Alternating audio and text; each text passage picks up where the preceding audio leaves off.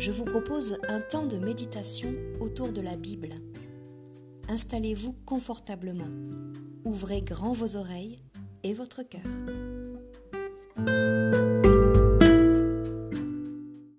Le texte que je vous lis aujourd'hui se trouve dans l'Évangile selon Jean au chapitre 2, les versets 1 à 11.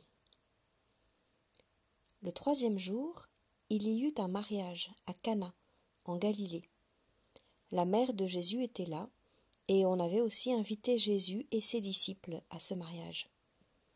Le vin se mit à manquer. La mère de Jésus lui dit Ils n'ont plus de vin. Mais Jésus lui répondit Que me veux-tu? Mon heure n'est pas encore venue.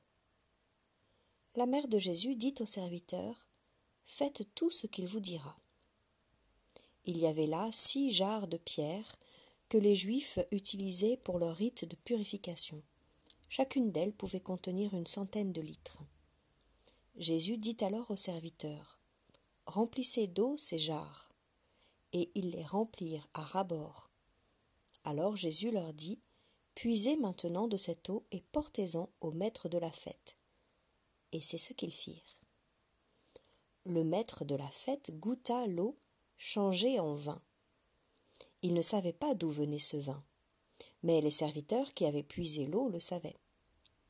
Il appela donc le marié et lui dit Tout le monde commence par offrir le meilleur vin, puis, quand les invités sont ivres, on sert le moins bon. Mais toi, tu as gardé le meilleur vin jusqu'à maintenant. Voilà le commencement des signes extraordinaires que fit Jésus. Cela eut lieu à Cana, en Galilée. Il manifesta sa gloire, et ses disciples crurent en lui.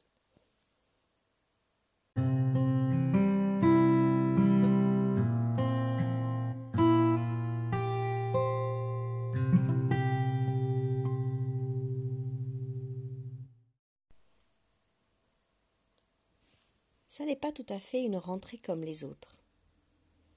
Nous prévoyons tout un tas d'activités, mais nous savons bien que nous risquons de devoir annuler nos rendez-vous. Il n'y a plus de vin. Le temps est à la prudence, on rencontre moins de monde, on ne s'embrasse plus. Il n'y a plus de vin. Les activités disparaissent de notre quotidien, les fêtes de famille se font timides. Il n'y a plus de vin. Triste noce que celle où l'on sert de l'eau. Quelle angoisse pour le maître de la noce chargé de l'organisation. Pour Marie aussi qui court dans tous les sens cherchant une solution. Le vin s'est mis à manquer. C'est une donnée de l'histoire que nous avons à vivre, une donnée de l'histoire que nous ne pourrons pas ignorer, même si c'est triste et inconfortable. Ce manque, nous le connaissons bien. Comme Marie, nous espérons la fête. Invités à la noce, nous voudrions danser, boire, rire, chanter avec les autres. Mais notre réalité, bien souvent, c'est plutôt travailler toute la sainte journée, quand vient le temps de la fête, nous sommes épuisés, rêver de vacances au soleil quand il pleut des cordes, attendre la chaleur de l'amitié et se retrouver seul à dîner. Et tout ce que l'on peut organiser, en définitive, c'est le remplissage des jarres de purification destinés au culte. Du rite pour combler le manque que l'on a de l'autre. Le vin s'est mis à manquer, et voilà, c'est le commencement des signes extraordinaires que fit Jésus. C'est ce que nous dit l'évangile que nous avons lu. Là où il manifesta sa gloire. Là où ses disciples crurent en lui. Le signe extraordinaire de Jésus, c'est de faire à nouveau couler le vin dans la noce. Alors rien à voir avec la manœuvre très terre à terre du capitaine Haddock dans les sept boules de cristal, que vous avez peut-être déjà lu. Quand il essaye de changer l'eau en vin, il place un verre d'eau dans un cylindre, il fait quelques tours de passe-passe et il demande à Tintin de goûter. Et bien sûr, c'est toujours de l'eau. Ce qui nous vaut ce dialogue. Voyons, capitaine, Comment de l'eau pourrait-elle se changer en vin? C'est impossible. Impossible, impossible. Mais non, ce n'est pas impossible, mille sabords. Il a bien réussi à le faire, lui. Voilà quinze jours que j'assiste à toutes les représentations et que j'essaie de découvrir son truc. Mais il n'y a pas de truc. Le signe extraordinaire de Jésus, c'est de faire à nouveau couler le vin dans la noce, à nouveau entrer la joie dans la fête, la vie dans le rite, la chaleur dans les relations, toute chose insaisissable et légère dont la maîtrise nous échappe totalement. Ce quelque chose qui ne nous appartient pas, que l'on reçoit toujours, que l'on espère souvent, c'est la vie vivante. Avouez que c'est un drôle de départ dans le ministère de Jésus. On aurait pu s'attendre à quelque chose d'un peu plus sérieux que de remplir les jarres de vin pour une noce, qui d'ailleurs ne s'apercevra de rien. Mais c'est cela la promesse.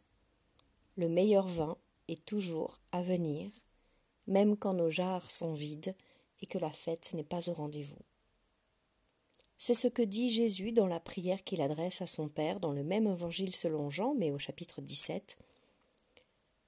La vie éternelle, c'est qu'ils te connaissent, toi le seul vrai Dieu. La vie éternelle. On peut traduire aussi la vie vivante, la vie en plénitude. C'est cela. Recevoir la joie de la fête même quand les jarres sont vides et qu'il n'y a plus de vin. C'est ce petit quelque chose qui donne goût à la vie comme une graine de moutarde dans un plat. C'est passer de la vie ne vaut rien à rien ne vaut la vie, comme le dit joliment Alain Souchon dans sa chanson. Alors puisons dans les jarres de Cana. Rinçons-nous l'esprit, laissons le bon vin éclaircir nos idées. Qu'importe d'ailleurs les jarres que nous utilisons, qu'importe même si nous ne devions ne boire que de l'eau. Quand nous traversons des difficultés, des déserts, des périodes de manque, n'oublions pas que Dieu nous y attend que le Christ y est présent pour nous donner cette vie comme on donne un cadeau, que rien ne peut nous priver du bonheur d'être l'invité de Dieu. D'ailleurs, à proprement parler, c'est Dieu qui s'invite chez nous, aujourd'hui, maintenant. La noce, la fête de l'alliance, c'est pour tout de suite, et c'est pour toujours. Oui, c'est cela que Dieu nous propose, de la joie, de la vie, de l'enthousiasme chaque jour de notre vie, même et peut-être surtout quand on n'a plus dans la bouche que des mots aseptisés. Dieu est un bon vivant. Alors n'ayons plus peur du manque, entrons dans la fête de l'alliance, dans la fête où Dieu verse le vin, où Dieu verse la joie. Il régale gratis.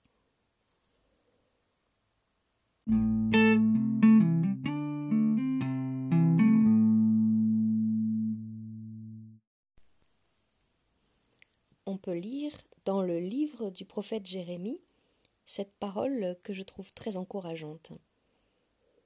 Je connais, moi, les projets que j'ai formés pour vous, parole du Seigneur, projets de paix et non de malheur, afin de vous donner un avenir et une espérance.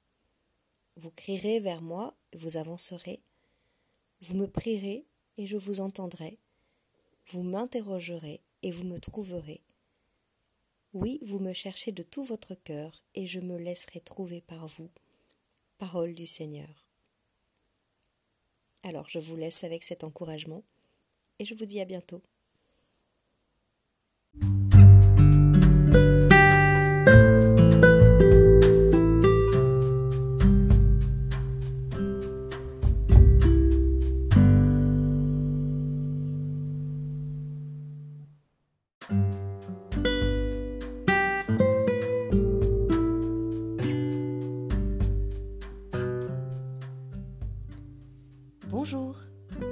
Propose un temps de méditation autour de la Bible. Installez-vous confortablement, ouvrez grand vos oreilles et votre cœur.